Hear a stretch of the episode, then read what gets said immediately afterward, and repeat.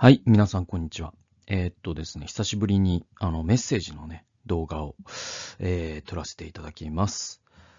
えーまあクリスマスシーズンということで、えー昨年もあのアドベントの、えー私はですね、メッセージ、あのー YouTube ポッドキャストで公開したんですね。で、昨年は何を待ち望むのかという、えーまあそういったタイトルだったと思うんですけども、え今年はですね、別の道からというタイトルで、えーまあこのね、クリスマスシーズンに皆さんと共にこのアドベントのメッセージを分かち合っていきたいと思います。えー今日はですね、えっ、と、マタイによる福音書の2章の1から12節というところがテーマ聖句になります。お読みしますね。イエスがヘロデ王の時代に、ユダヤのベツレヘムでお生まれになったとき、見よ、東の方から博士たちがエルサレムにやってきてこう言った。ユダヤ人の王としてお生まれになった方はどこにおられますか？私たちはその方の星が昇るのを見たので、礼拝するために来ました。これを聞いてヘロデ王は動揺した。エルサレム中の人々も王と同じであった。王は民の祭司長たち、立法学者たちを皆集め、キリストはどこで生まれるのかと問いただした。彼らは王に言った。ユダヤのベツレヘムです。預言者によってこう書かれています。ユダの地、ベツレヘムよ。あなたはユダを治める者たちの中で決して一番小さくはない。あなたから治める者が出て、私の民イスラエルを牧するからである。そこでヘロデは博士たちを密かに呼んで、彼らから星が現れた時期について詳しく聞いた。そして、行って幼子について詳しく調べ、見つけたら知らせてもらいたい。私も行って拝むから。と言って彼らをベツレヘムに送り出した。博士たちは王の言ったことを聞いて出て行った。すると見よ、かつて昇るのを見たあの星が彼らの先に立って進み、ついに幼子のいるところまで来て、その上にとどまった。その星を見て彼らはこの上もなく喜んだ。それから家に入り、母マリアと共にいる幼子を見、ひれ伏して礼拝した。そして宝の箱を開けて、黄金、入香、没薬を贈り物として捧げた。彼らは夢でヘロデのところへ帰らないようにと警告されたので、別の道から自分の国に帰っていった。えーという、えー箇所でございます。まあ、この別の道から自分の国へ帰っていったと。まあ、ここからですね、今日はちょっと学んでいきたいかなと。で、あの、このストーリーっていうのは、あの、まあ、高誕劇って言って、あの、クリスマスシーズンにね、その幼稚園とか小学生が、あの、劇をする時の、まあ、定番のお話の一つでもございまして。まあ、皆さん、あの、まあ、こういう話だなというのは把握してると思うんですけれども、今日そこをさらにね、ちょっとね、詳しくね、見ていくことで、また新しいことが見えてくるんじゃないかなと期待しております。えーで、まあ、こう、博士たちがですね、最初は星に導かれて、えー来るわけですよ。えー旅をするわけです。で、すごい遠方から旅をして。で、この星、そして彼らも後で出てくるけど、あの聖書もどうやら読んでたんですよね。で、この2つの証拠から救世主が生まれるっぽいぞということで、えーユダヤに来たと。で、ユダヤに来ると、このヘロデというね、王様に、その、表敬訪問をする必要があったんですね。異国の地から調査をしに来たからね。で、そうするとヘロデは、博士たちをある種利用して、この幼子のいる、幼子イエスのいる、えーベツレヘムへと送り出していくわけです。で、まあ、その、13から15節また後でちょっと触れますけれども、そこを読むとですね、ヘロデは行って拝むからっていうふうに、ね、博士たちに言ってるんだけど、ヘロデの本心は行って殺すからなんですよね。で、博士たちはそれを知らずに、ある種こうヘロデに途中までは利用される形で、このベツレヘムの幼子イエスのところに旅をしました。で、イエス様に出会って、そして礼拝しました。で、その後に夢でヘロデのところに報告しちゃダメだよ。ね、えー戻っちゃダメだよというお告げを受けたので、彼らは別の道から自分の国に帰っていった。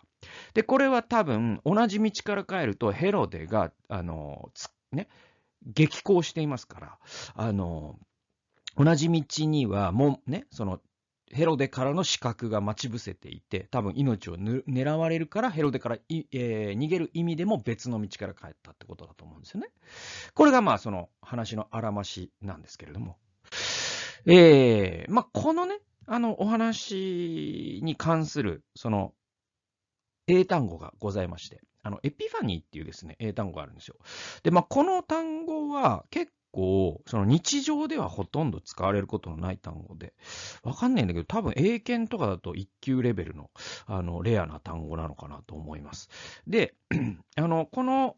えー、言葉の辞書的な意味っていうのは、語源がですね、ギリシャ語のエピファネイアっっていう、えー、ところから来ていて、えー、意味は目の覚めるような理解とか権限、現れることですね。えー、これがあの直訳というかですね、意味なんですよ。で、最初のその辞書的な意味は、この高原祭っていうのがあって、で、高原祭っていうのがエピファニー。つまりエピファニーを祝うっていうのは高原祭を、えー、祝うと。まあ、ポッドキャストの方のために、えっ、と、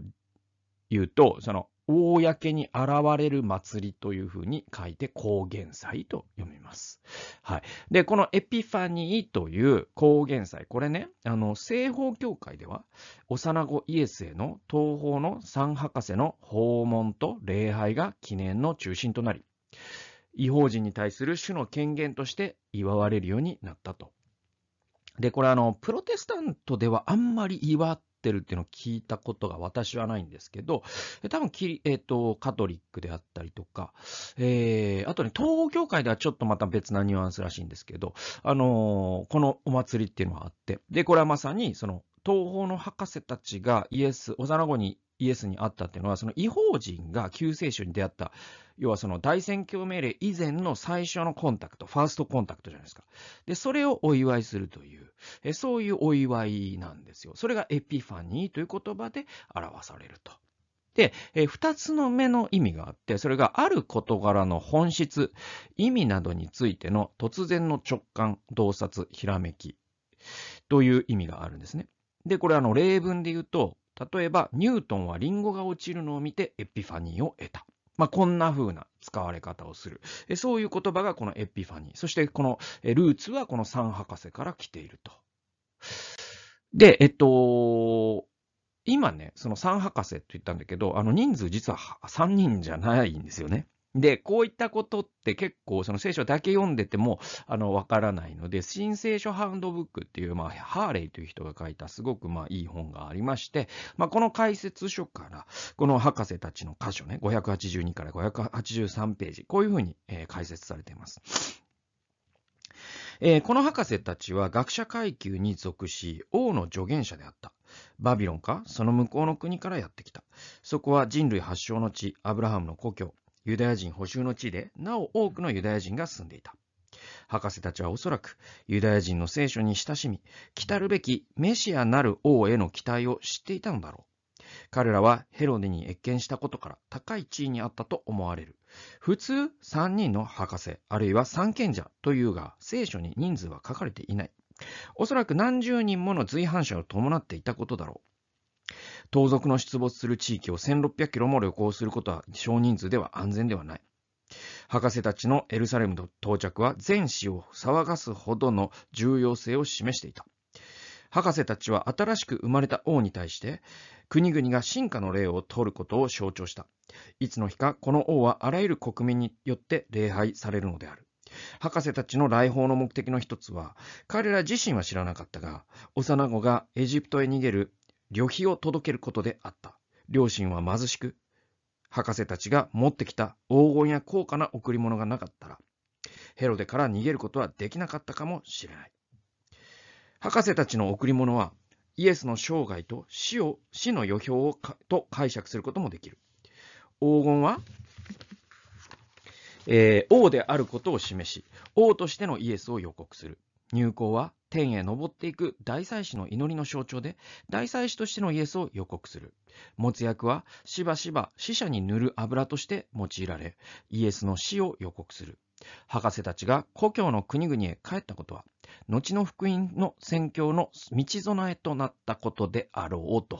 いうふうにハーレーは書いている。えー、ハーレーが言っていることをちょっとまとめますと、まず、ユダヤ人の聖書たちを、聖あごめんなさい、ユダヤ人の聖書を読んでいた違法人だったわけですね、博士たちは。だからまあ、先生術という方法も用いてメシアを突き止めたと。えー、で、彼らはメシアの到来をよ、えー、期待していたんですね。えー、また、集団で旅をしてヘロデに謁見したと。えまた、メシア誕生に動揺したヘロデは博士たちを利用したんですね。彼らを先にね、調査させて、そこを突き止めれば、あいつを殺すことができるかもしれないぞ。これがまあ、ヘロデの腹の内だったわけです。で、ベツレヘムで博士たちはそれとは知らず、全宇宙の王を礼拝することになります。まあ、これがあまりにもすごい出来事だったので、まあ、未だに高原祭、エピファニーとして祝われているということですね。で、えっと、ハーレが指摘している重要なことは、贈り物は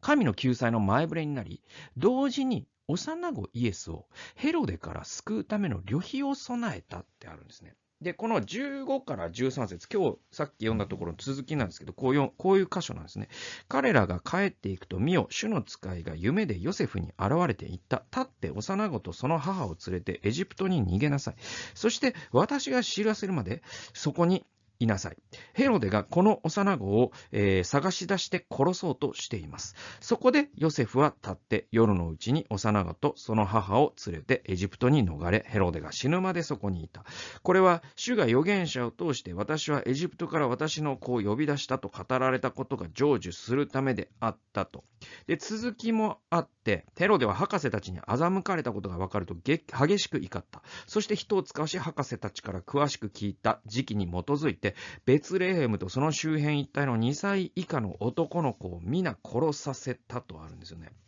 えー、なんで、まああの、このね、ヨセフとマリアという、えー、この二人はユダヤの貧しいね、あの農民でしたから、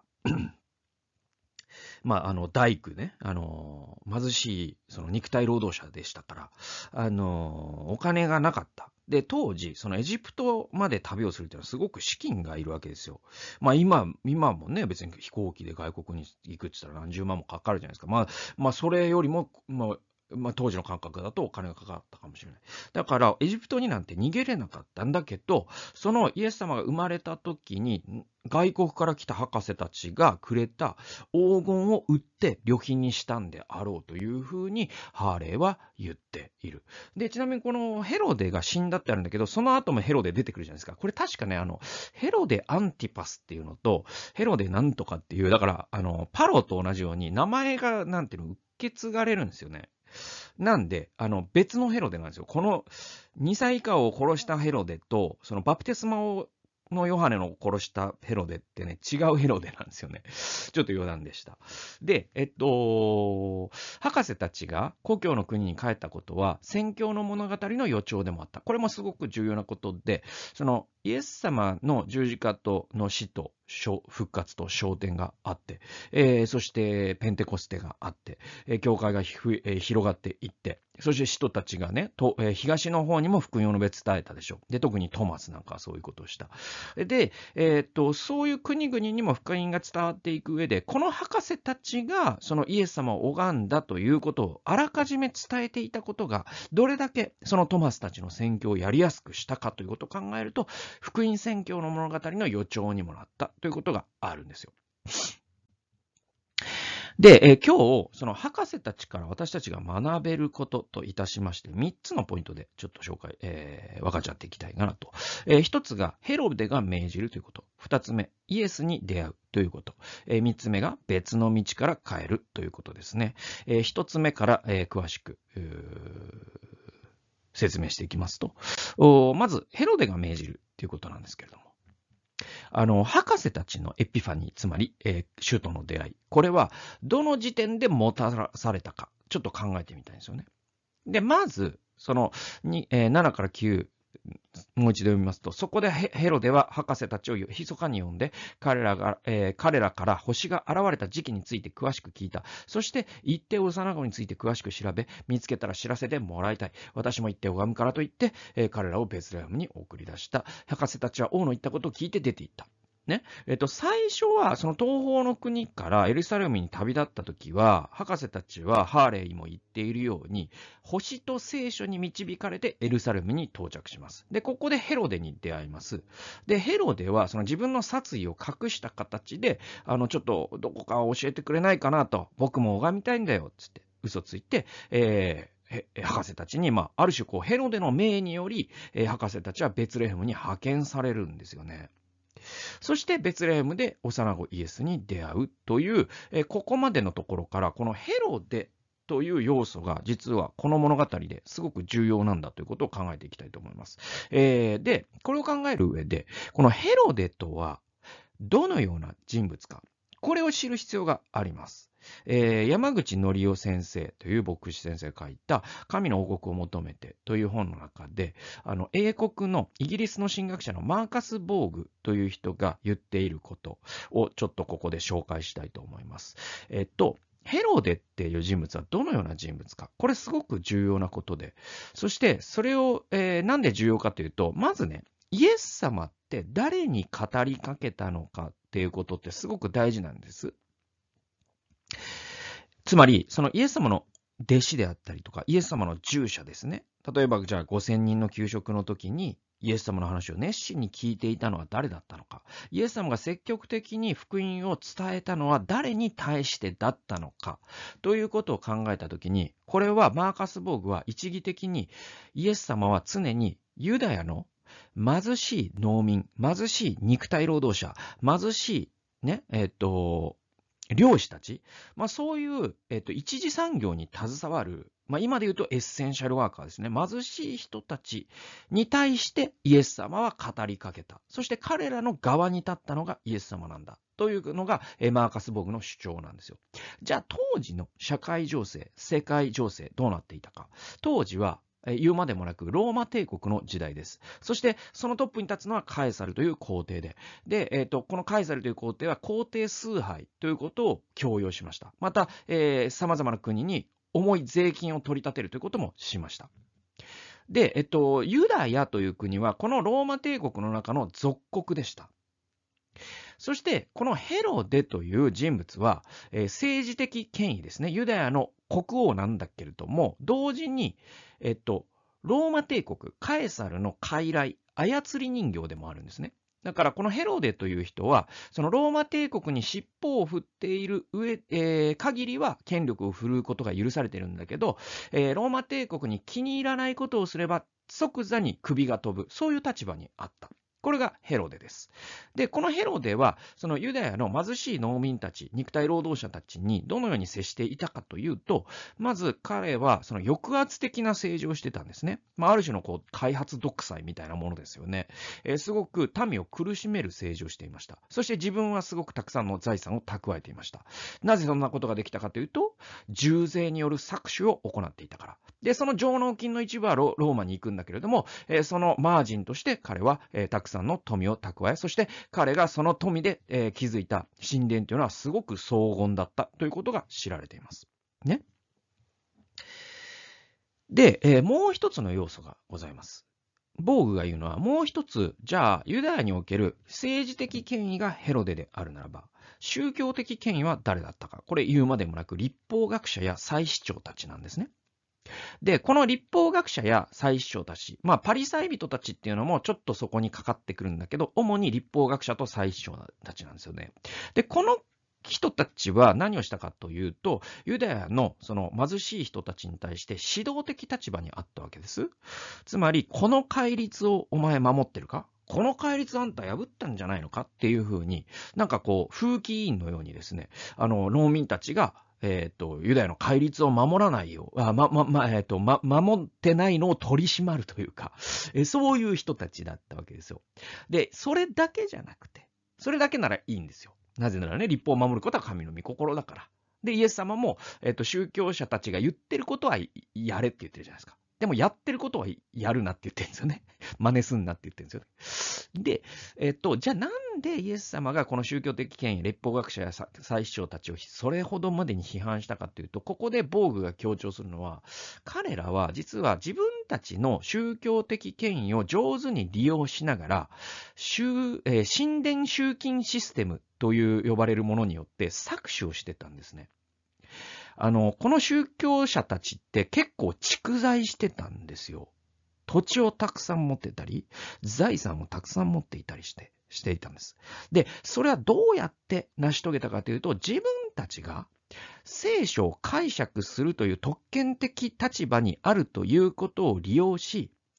えー、じ、ちょっとずつ自分たちに都合のいい解釈を採用することによって、貧しい農民から土地や財産を接収することによって、え彼らを小作人に追い込み、この集金システムを完成させていたんです。で、えマーカス・ボーグが言ってるのは、あの、イエス様がね、十字架につけられたっていう、まあ、その福音書を読むと、そのいきさつがわかるんだけど、決定的に、この立法学者と祭司長及びヘロデが、あのー、イエス様を十字架につけるという決断をした事件っていうのは何かということを防具は言っています。それは、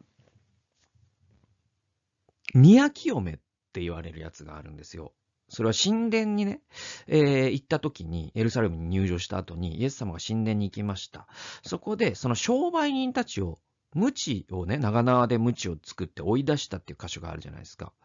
で、あの箇所、あれをした時に、立法学者最司長たちはイエスを殺すという決断をしたんだってボーグは言ってるんですよ。で、実際、福音書をもう一度読むと、そういう流れになってるんです。で、なんでそうなのかっていうのがポイントで、あれってね、イエス様は、その個々の、その両替人をしているおじさんとかに怒ってるんじゃないんですよ。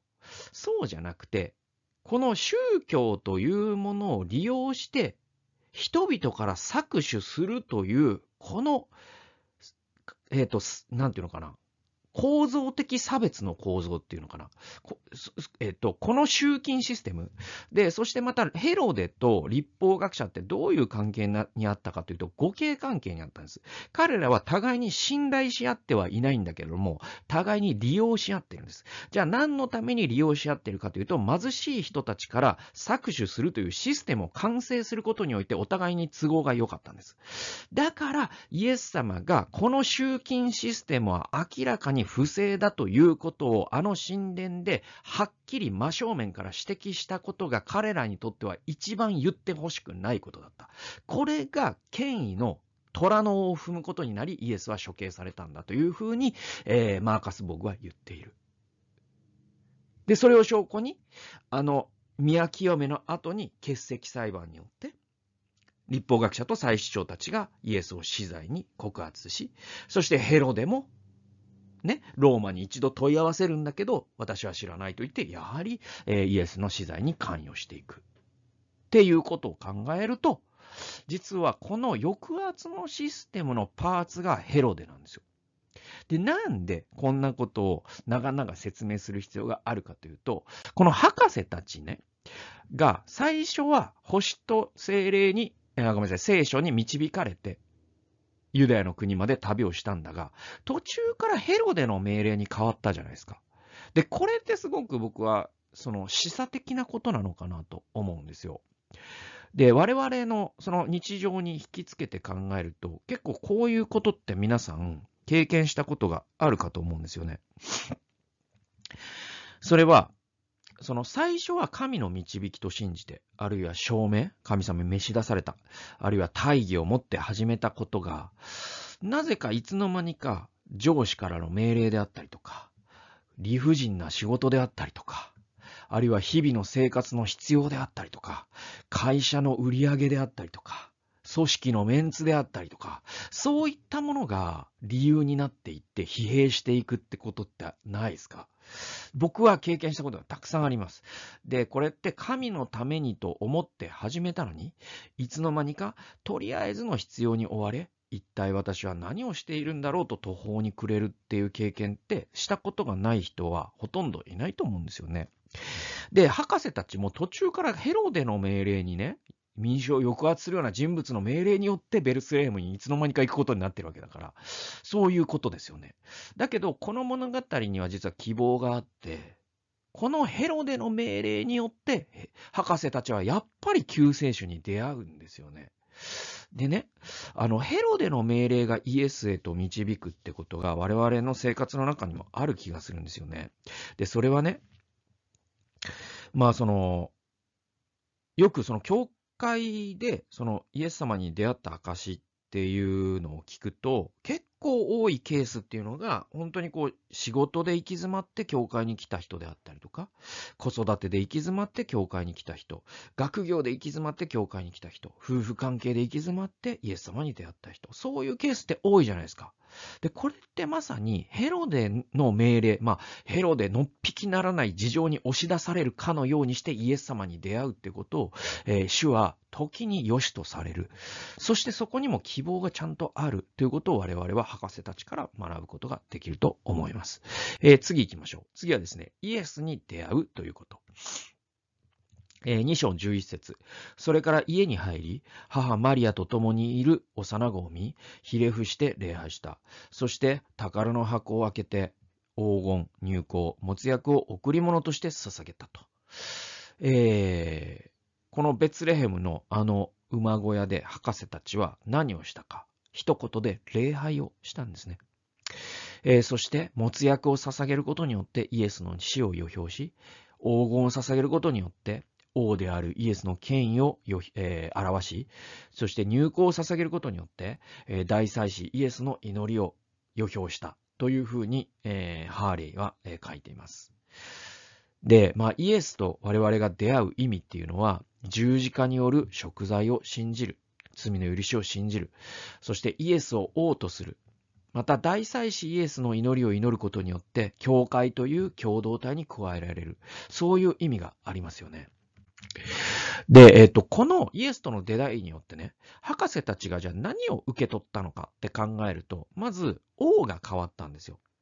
それは、その博士を最初命令してたのはヘロデだったわけじゃないですか。外国の王様だけどね。で、そのヘロデという王様だったのがイエスを王とするというふうに礼拝した瞬間変わりました。その証拠に、この博士たちはヘロデに命令されたことに背いて、イエスの場所を報告しませんでしたよね。これは王が変わったってことです。えー、二つ目、十字架の食材の恵みを、まだ十字架が起こっていない段階から予表として知るんです、彼らは。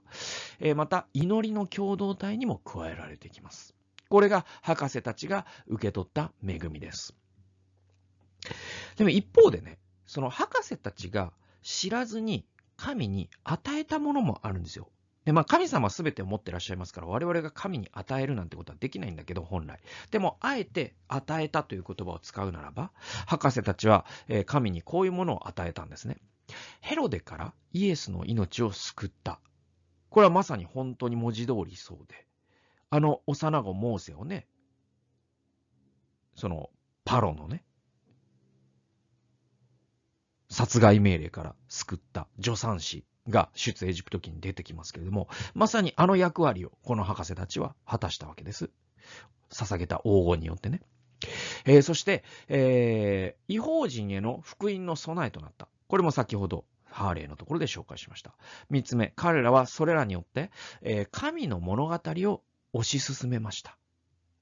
で、えっと、前、以前のね、私メッセージでも言ったんだけれども、salvation っていう、えー、救い、救済っていう英語がありますけれども、これ二つの方向性があって、salvation from っていうのは、何々からの救い、罪から救われるとか、無意味な人生から救われるとか、孤独から救われるとか、ヘロデから救われるとかってことがあるじゃないですか。でももう一つの方向性として、salvation for っていうのがあって、これは何のために救われるのか、救われて何をするのか。っていう、えー、この方向性もすごく同じように大事だよということを私以前強調したことがあるんですけども、ここでクリスマスということを考えるときにね、えー、クリスマスはプレゼントをもらえる日というのは正しいんです。間違ってないんです。で、それはなぜならば、人類は神から救世主というプレゼントをもらった。それを記念するのが、えーえー、クリスマスなんですから、神様が救世主ありがとうという気持ちでこのプレゼントを味わえばいいと思います。えー、でも一方に、で、同時にクリスマスは誕生したイエスに、幼、えー、ごめんなさい、えー、誕生したイエスに贈り物を献上する日でもあるんですね。あなたにとって最も大切なものを神に捧げるならば、博士たちが捧げた黄金の贈り物と同じく、あなたが知らない方法で神はそれを神の物語を進めるために用いてくださいます。イエス様に最上の贈り物を献上する。まあ、このクリスマスのアドベントのシーズンに、今年のクリスマス、私はどんな最上の贈り物を神様に、イエス様にま、お生まれになったイエス様に捧げる、献上することができるだろうかと祈ってみてはいかがでしょうか。それは無形のものかもしれないし、有形のものかもしれない。お金かもしれない。時間かもしれない。能力かもしれない。人間かも、人間関係かもしれない。ね。形あるものかもしれないし、形ないものかもしれないが、えー、どんなものだったとしても、一つ、はっきり言えるのは、神への贈り物、イエスへの贈り物というのは常に最上のものである必要があるということですよね。えー、3番目、別の道から帰るということですね。えー、2章の12節彼らは夢でヘロデのところへ戻らないようにと警告されたので、別の道から自分の国へ帰っていった。えー、ちょっと復習しますと、神の導きで始まったのが上司からの命令とかに、えー、変わると。で、暴殺される私たちがいると。えー、でもヘロデの命令がイエスへと導くという希望もあります。そしてイエスと出会うという恵みがあり、で、イエスと出会うというのはイエスを王とするということでもあるし、最上のものを捧げるということでもある。ここまで学びました。じゃあ、博士たちはその後何をしたか。それは別の道から帰るということをしたんですよね。これ何を意味するのか、えー、結論を先取りしますと、これは日々の暴殺の意味が変わるということを意味するんだと私は思います。どういうことか。えー、帰る場所は同じだが別の道から帰ったということの意味を我々は考える必要があって、あの、博士たちは何も、その自分たちの国があって、ね、えっ、ー、と、ベツレヘムまで長い道のりを旅をして、そして、えー、お告げを受けた結果、どこか第三の国に帰ったわけじゃなくて、やっぱり元いた場所に帰っていったんですよね。はい。で、あの、マルセル・プルーストという人が失われた時を求めてという、まあ、非常に有名な小説ございます。で、これの一節にこういう箇所があるんですね。えっ、と、真の発見の旅は新たな風景を探すことではなく、新たな視点を獲得することにあると。真の発見の旅は新たな風景を探すことではなく、新たな視点を獲得することにある。つまり、この博士たちって帰っていった国は同じなんだけれども、そこではもはや彼らが見た世界は違ってたんです。なぜならイエスに出会う前とイエスに出会った後で世界は違ったように博士たちに見えていたから。えー、マルコの福音書1章14から15節ヨハネが捕らえられた後、イエスはガリラヤに行き、神の福音を述べ伝えて言われた。時が満ち、神の国が近づいた。悔い改めて福音を信じなさい。これイエス様の宣教の最初の言葉ですよね。で、この言葉の悔い改めてって訳されている、えー、ギリシャ語って、メタノイアというギリシャ語なんですけれども、えこのギリシャ語の、え意味って何かというと、直訳だと悔い改めって訳されてるけど、日本語だとね。だけど、メタノイアというも、えギリシャ語の本来の意味というか、まあ、直接的な意味って何かというと、死座の転換っていう意味なんですよね。メタっていうのが超えるっていう意味で、ノイアっていうのが、まあ、あの、視点みたいな意味だから、それを、だから、その視座の転換っていうのがメタノイアの意味なんです。だから、このマルセル・プルーストの新たな視点の獲得とメタノイアってほぼ同じことを言ってる。悔い改め、イエス様が言ってるね。ほぼ同じことを言ってるんですよね。で、え、っと、エピファニーにもう一度戻ってきたいんですけれども、エピファニー先ほどね、あの、二つの意味を紹介しました。一つ目が高原祭。えー、二つ目が、そのひらめき洞察。ね、ニュートンのリンゴ。これが二つ目。三つ目の意味がございまして、実は。三つ目の意味っていうのは、シナリオライティングの世界で使われる意味なんですけれども、シナリオ用語では、主人公が戦いを決意すること。つまり、自分の役割に目覚めて、物語の主体、過去ヒーローになることを決意することをエピファニーと呼ぶ。これは本来、宗教家が神に課せられた自分の使命に目覚めることを意味する言葉だと。だから、あのー、なんだろうな、桃太郎が、ね、おじいちゃんおばあちゃん、僕は鬼ヶ島に行って鬼退治に行きます。鬼退治をしますって言った日がエピファニーなんですよ。桃太郎にとってのね。あるいはそのマトリックスという映画で、主人公のネオがモーフィアスから提示された2つのカプセルのうちの赤い方を選んで、それを飲み込んだ時、あの瞬間、エピファニーなんですよ。で、それはどこから来てるかというと、神を信じる者が、その自分が作られた使命に目覚めていくこと。これをエピファニーと呼んだ。それがシナリオライティングの世界で使われるようになったと。で、これってね、博士たちで言うと、こういうことなんですよね。最初、彼らは、そのヘロデの物語の中にいたわけです。それはこうするしかないという物語であり、このようにしか生きられないという物語であり、自分は社会の犠牲者だという物語であり、自分の人生には何の意味があるのだろうという物語である。これがヘロデの物語が象徴するものだと思います。しかし、このイエスとの出会いを通して、エピファニーとメタノイアを我々は経験する。これは死座の転換ということですね。で、これはだからイエスと出会い、私たちは視点の転換を経験するんですね。で、ビクトール・フランクルというですね、えこの人はそのナチの収容所を生き延びた精神科医なんですけれども、この人が夜と霧という本の中で言っているのは、彼はナチスの収容所の中でまさにエピファニーに出会うんですね。その瞬間のことを彼はこう書いています。今まで私は人生に意味を問う側にいると思っていたと。自分の人生には何の意味があるだろうかと。でも、これが分かった時に私は生きていく理由がはっきりしたと。それは、そうじゃなく、私はむしろ人生に問われている側なんだと。人生の方がお前はどう生きるんだと聞いているんだ。これに気づいた時に私は、ね、この収容所から生き延びた時に、こういう使命があるということに目覚めていったということを夜と霧に書いている。で、このように、ヘロデの物語から神の物語に移行するっていうのはどういうことかというと、ね、神の物語ってこういうものなんです。神は歴史を支配しておられる。私は目的を持って作られた。そして私は神の物語に参与することができる。イエスを心に抱いて別の道を歩き始める。これが神の物語、ヘロデの物語から神の物語への移行、そしてメタノイア、エピファニーということの意味です。で、ここまで話したんだけれども、とはいえよ、とはいえね、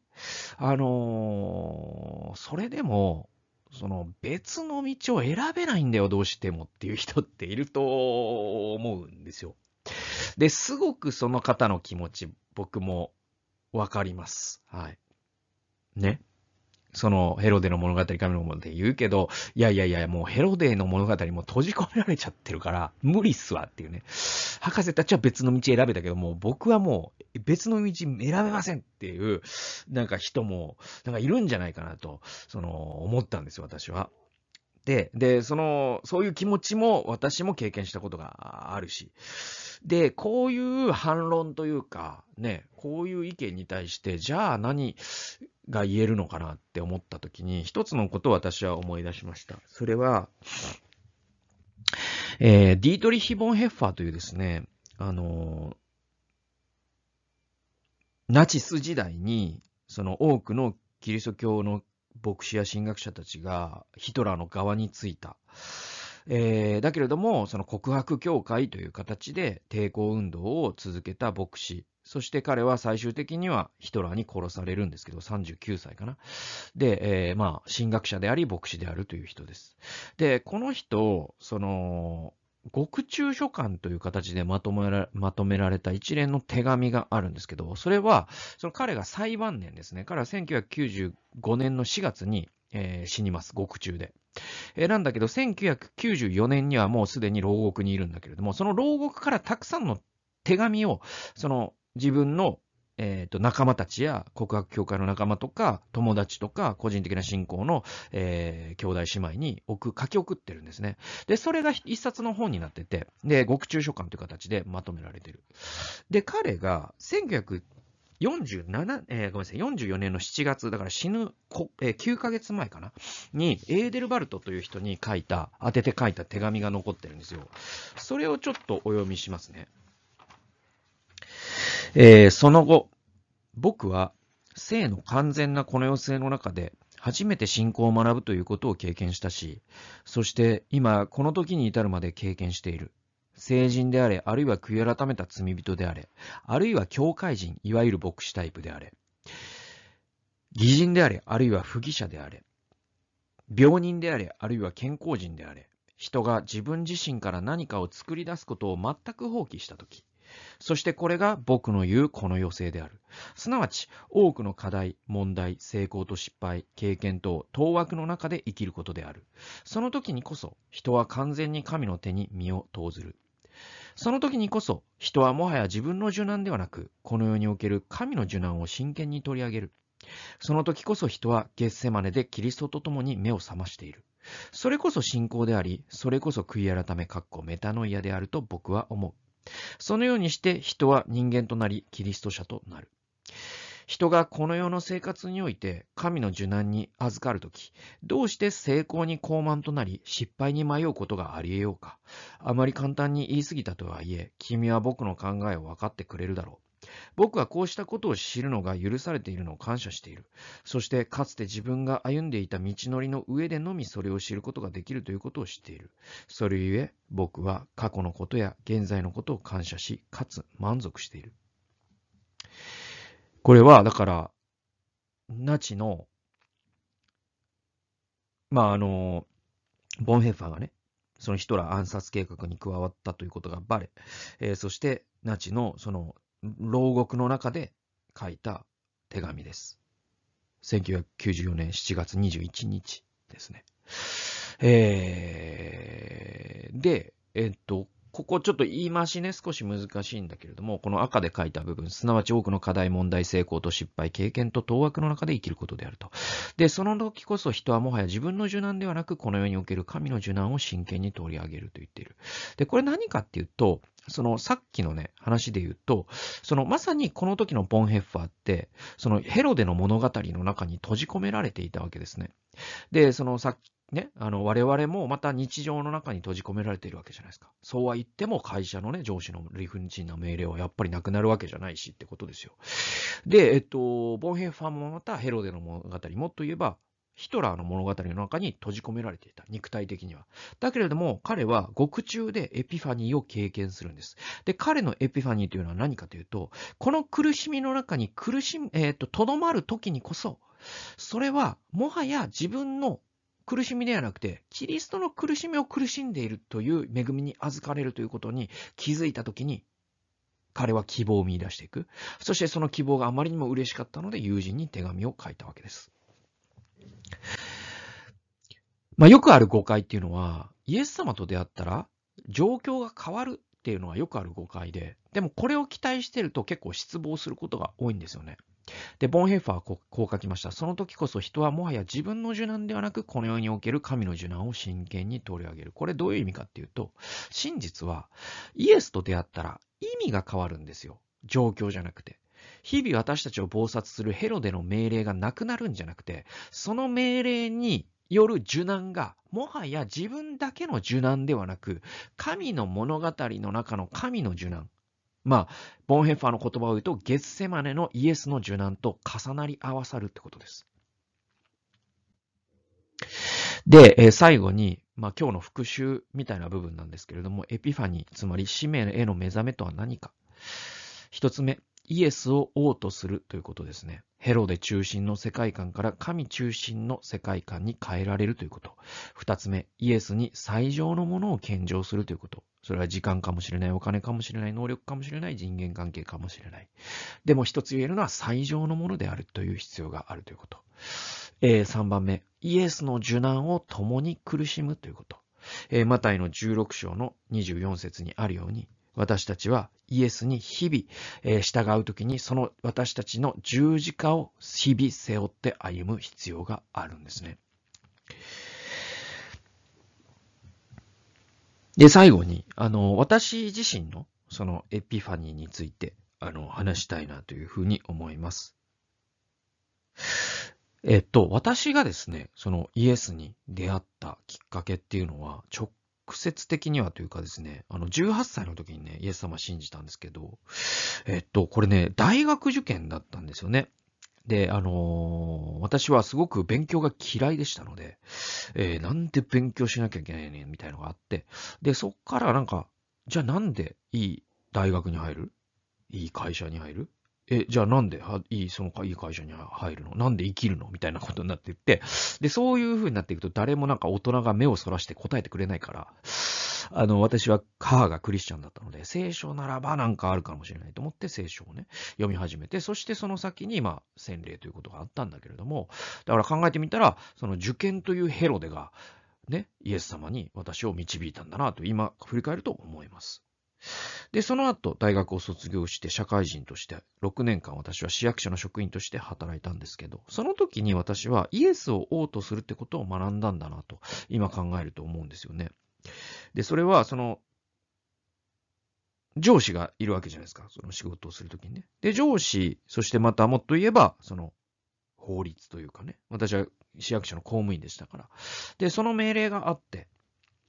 でも、常にその上司の上にはイエス様、神様がいらっしゃって、ね、上司から命じられてるんだけど、あたかも神から命じられたように働く。で、公務員っていうのは市民に使えるんだけれども、市民に使えるんじゃなくて、あかあたかもイエス様に使えるように使える。これをなんかイエスを王とする生き方として私はその公務員時代に学んだなというふうに思っています。訓練させられたなというふうに思っています。えー、そしてその30歳の時に私は公務員を辞めて、えー、選挙の働きに、飛び込んでいくんですけれども、あの、その時にね、あのー、当時のね、上司すごくいい人で、で、私はその海外に行って貧しい人に使いたいんですっていうことを言って、で、えー、遺留されました、2年間ね。で、いろんなことを相談最後、その、とんかつ屋に誘ってくれて、その上司がね、えー、最後にも陣内くん、ほんともったいないと思うんだよと。で、それはその、あなたの人生もそうだけど、やっぱしこの死にとってのね、君は逸材だからね、なんていう嬉しいことも言ってくれて。それで、だけど、あのー、なんだろう、その、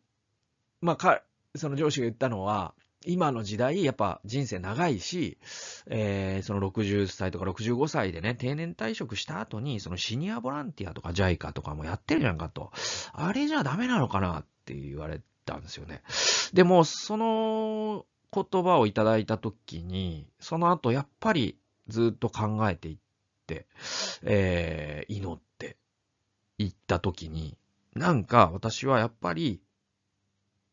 その自分の人生をね、神様に捧げるっていう時に、自分の人生が布だとするならば、その切れ端みたいなものを捧げたくないなと思ったんですよね。で、なんか60歳まで生きれるかわからないし、その時体動く動くかわからないし、だから一番いい時を、いい部分を神様に捧げたいなと思って30歳の時に宣教の働きに飛び込みました。そして、まあそれは私の中での神への最上のね、捧げ物を献上したということだったと今は思うんですよ。えー、だけど、その後、えっ、ー、と、2013年に、やっぱこうね、収入の保証もなかったりとか、あもう本当に適性のないこともたくさんね、無理してやっぱり頑張ってやってしまったこともあり、あのー、私の福徳の致つところなんだけども、燃え尽きてうつ病を患ってしまい、で、その鬱の中でね、まさにそのボンヘッファーみたいな心境だったんだけれども、でも、あの、鬱の後半に、2015年ぐらいに、この鬱を苦しむことが神の苦しみを苦しんでいるんだっていうことが分かった時に、その鬱の意味合いが変わり始めたんですよね。で、その時になんか、この鬱を克服する乗り越えるというよりも、苦しみの中に留まろうと覚悟したんですよね。さっきのボンフェッファーとまさに一緒で。で、その時に、その逆説的なんだけど、そう覚悟した時に治り始めていったんですよね。で、今でも再発しますから、その度に同じような、なんかことを忘れとは同じようなことを学んでるっていう段階で、まあ未熟なね、私だからこそそういうふうなね、神様はね、人生をくださってるなと思いますけど、で、これは私の物語で、皆様には別の物語があります。ね、万人に適用するようなことではありません。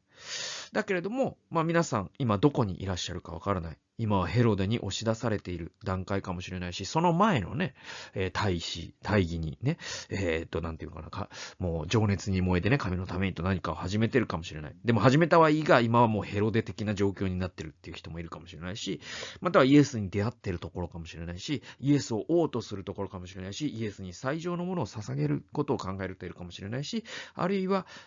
えさらにイエスの受難を共に苦しむ幸いに預かっている、そういう方もいらっしゃるかもしれない。まあ皆さんがどの段階にいたとしても、えー、この博士たちのように別の道から帰るということ、イエスに出会って世界が変わっていくということ、これを覚えるのが、まあこのクリスマスのシーズンであり、アドベントのシーズンでありますから、まあ皆様と共にこの恵みを、味わっていけたら嬉しいなというふうに思って、まあメッセージ動画を上げさせてもらいました。最後にね、ちょっとなんか、あの、まあクリスチャンじゃない、クリスチャンの方じゃなくて、ここまで聞いてる人ほとんどいないと思うから、なんか気を悪くするというか あの、居心地悪くなる人もいないと思うので、まあ最後、お祈りをね、ちょっとごめんなさい、させてもらいますね。はい、えー、じゃあ、お祈りします。えー、天の父たる神様。えー、っと、この博士たちが、イエス様に出会い、そして世界が変えられ、別の道から帰ったというところから、えー、私たちは今のこの人生の中で、えー、イエスを応答すること、また、このヘロデの命の中にもイエスへの道があること、イエスに最上のものを献上すること、そしてイエスの受難を共に苦しむ恵みということを、えー、学びました。どうぞこのクリスマスシーズンに、えー、このイエスの誕生を待ち望むとともに、この、えー、博士たちが味わったすべての恵みを私たちもまた味わうことができますようにとお祈りいたします。えー、聞いてくださっている方の祈りと合わせて、イエス様のお名前としてお祈りいたします。アーメン。ということで、聞いてくださってありがとうございました。また、次のメッセージ動画でお会いしましょう。さよなら。